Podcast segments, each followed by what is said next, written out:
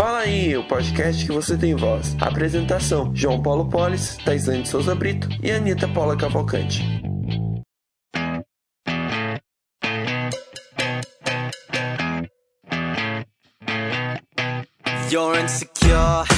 E aí pessoal, sejam bem-vindos à 16 edição do Fala Aí.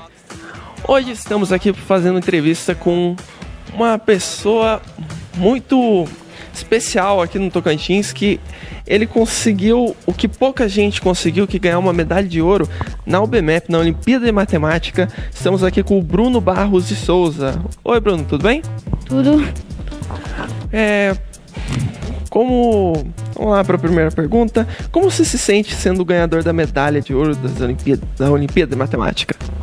Eu me sinto muito orgulhoso porque foram 20 milhões de alunos que participaram, mais ou menos, e desses só 500 ganharam medalha de ouro. No meu estado, no meu nível, nível 1, que é o seu sétimo ano, eu fiquei em primeiro lugar. Então, Meus parabéns, meus parabéns. incrível, uma honra.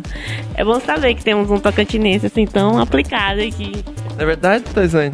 Com certeza, parabéns, viu, Bruno? E eu creio que as suas histórias, né, o que você passa, a sua experiência vai motivar outros alunos, assim, na sua idade, da nossa idade, no ensino fundamental. Isso é muito bom saber que o Tocantins está sendo, né, está se engajando nesses projetos, assim, porque tem vários projetos como a UBMAP, a Olimpíada de Português, é, Jovens Embaixadores, e né, o Brasil está crescendo cada vez mais nessa área de ensino. E isso daí, Bruno, tá mostrando que o nosso Tocantins está indo para frente, está caminhando, né, gente?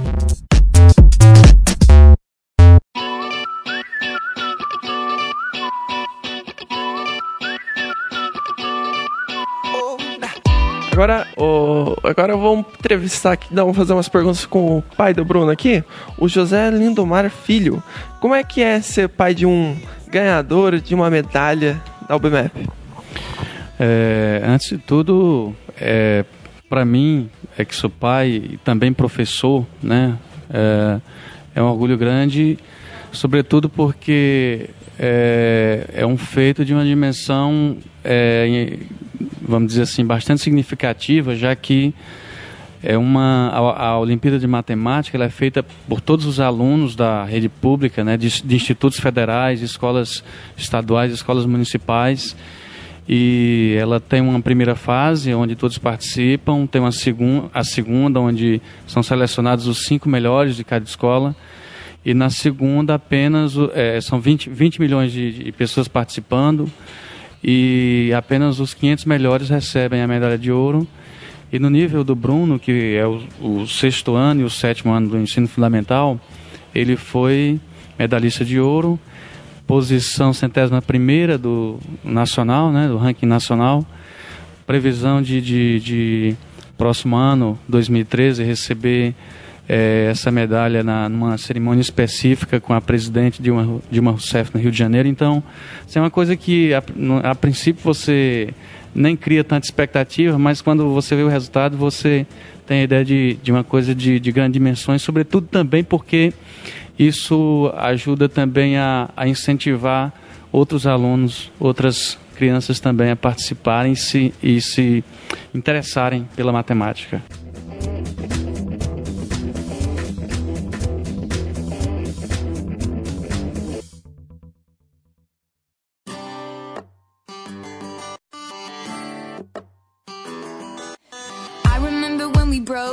É muito bom mesmo a Olimpíada de Matemática.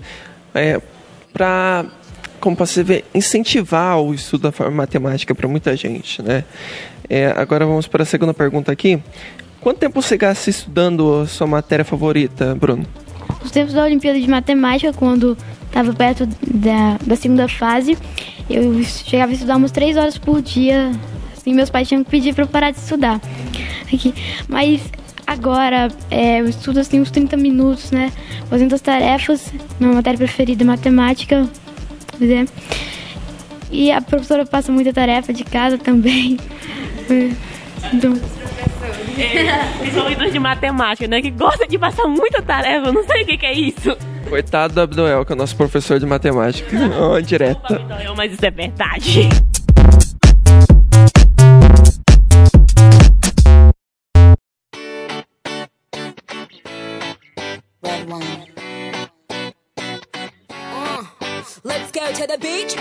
Então vamos para a terceira pergunta, né? O que te motivou a participar a levar, e levar a sério a Olimpíada de Matemática? Primeiro tinha a premiação, né? Sempre foi meu sonho é, ganhar ouro nessa Olimpíada. E também o conteúdo, porque é muito diferente da matemática tradicional, é raciocínio lógico. Então estimula muito para a gente estudar. Falar alguma coisa? Não, é interessante, porque é na verdade que a gente já fez essas provas, é mais raciocínio lógico e tem questões que coisa pouca. A, o enunciado mesmo da questão já revela. Mas a gente pensa, ah, é fácil, mas tem que estudar bastante. E é incrível. Sinceramente, você tá de parabéns. Vai ganhar uma medalha de ouro, né, Taisane? Meu Deus, gente, é o meu sonho, né? Vocês sabem qual é o meu grande sonho. Mas, assim, ganhar uma medalha é algo, assim, que você vai ter um reconhecimento por toda a vida. Quando você tiver maior, poder mostrar, olha, filho, isso aqui eu ganhei porque eu estudei nisso, eu participei da Olimpíada e eu consegui a medalha. Isso aqui é uma, uma herança que eu tô deixando pra você. O meu conhecimento é o que eu vou te passar. Eu acho que a nossa geração de hoje em dia precisa de mais disso, sabe? Alunos que estão interessados nas coisas boas que o futuro tem para nos reservar e não aqueles que estão aí na escola só porque os pais estão obrigando. Eu acho isso me- mesmo muito importante. Significa que ele vai ser um ótimo aluno no ensino fundamental, no ensino médio. né? ele já é um bom aluno no ensino fundamental e eu creio que ele possa passar isso para outros alunos. Seus coleguinhas vão se orgu- devem estar orgulhosos, né, de você.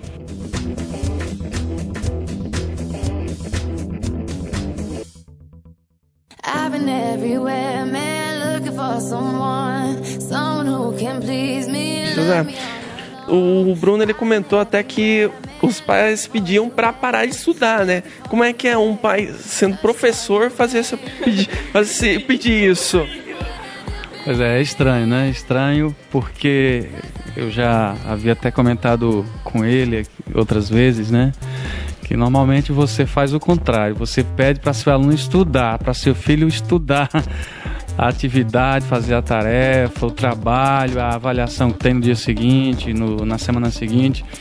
No caso dele, eu, eu precisei fazer isso no, no início, nos primeiros anos dele, né? Quando ele fazia ainda a primeira fase do ensino fundamental mas no decorrer do tempo eu tive que fazer o contrário, começar a, a tentar desacelerar um pouco, porque ele, por natureza, criou gosto por estudo, especialmente quando ele encontra matemática, problema- problemas lógicos para resolver na internet ou em livros mesmo. E aí, vez por outra, a gente acaba achando que é, tá faltando dar uma, uma caminhada, né? Dar uma, uma volta de bicicleta, sair mais um pouco na, na, na rua com a gente, na cidade, na igreja. E, e saber dosar é, as outras atividades com o estudo, né? Se a gente não fizer isso, possivelmente ele entra na noite aí por muito tempo. É engraçado falar, eu ouvi um pai falando, menino, para de estudar, deve ser super. Eu acho que você não acha engraçado, não, que você faz. Você sofre isso na sua casa também. Realmente, você até comentou uma vez que sua tia pediu pra você parar de estudar. É, gente, porque quando. Eu sei que, Bruno, que quando a gente pega um livro ou alguma coisa que a gente se interessa muito, a gente não quer parar. E é chato a pessoa falar, para de ler isso, para de ler isso. A gente até fica. Não, não, para, eu quero estudar. Eu sei que o pai dele, né, pedia pra ele parar de estudar, mas o pai dele sabia, né, porque tinha muito tempo que ele tava ali estudando, mas eu creio que agora o pai dele deve estar muito orgulhoso disso, né? Não é verdade? Verdade?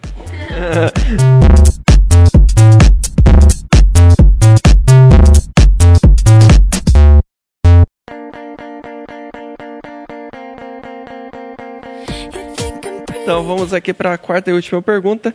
Qual é o recado que você gostaria de deixar para os alunos do ensino fundamental e médio, Bruno?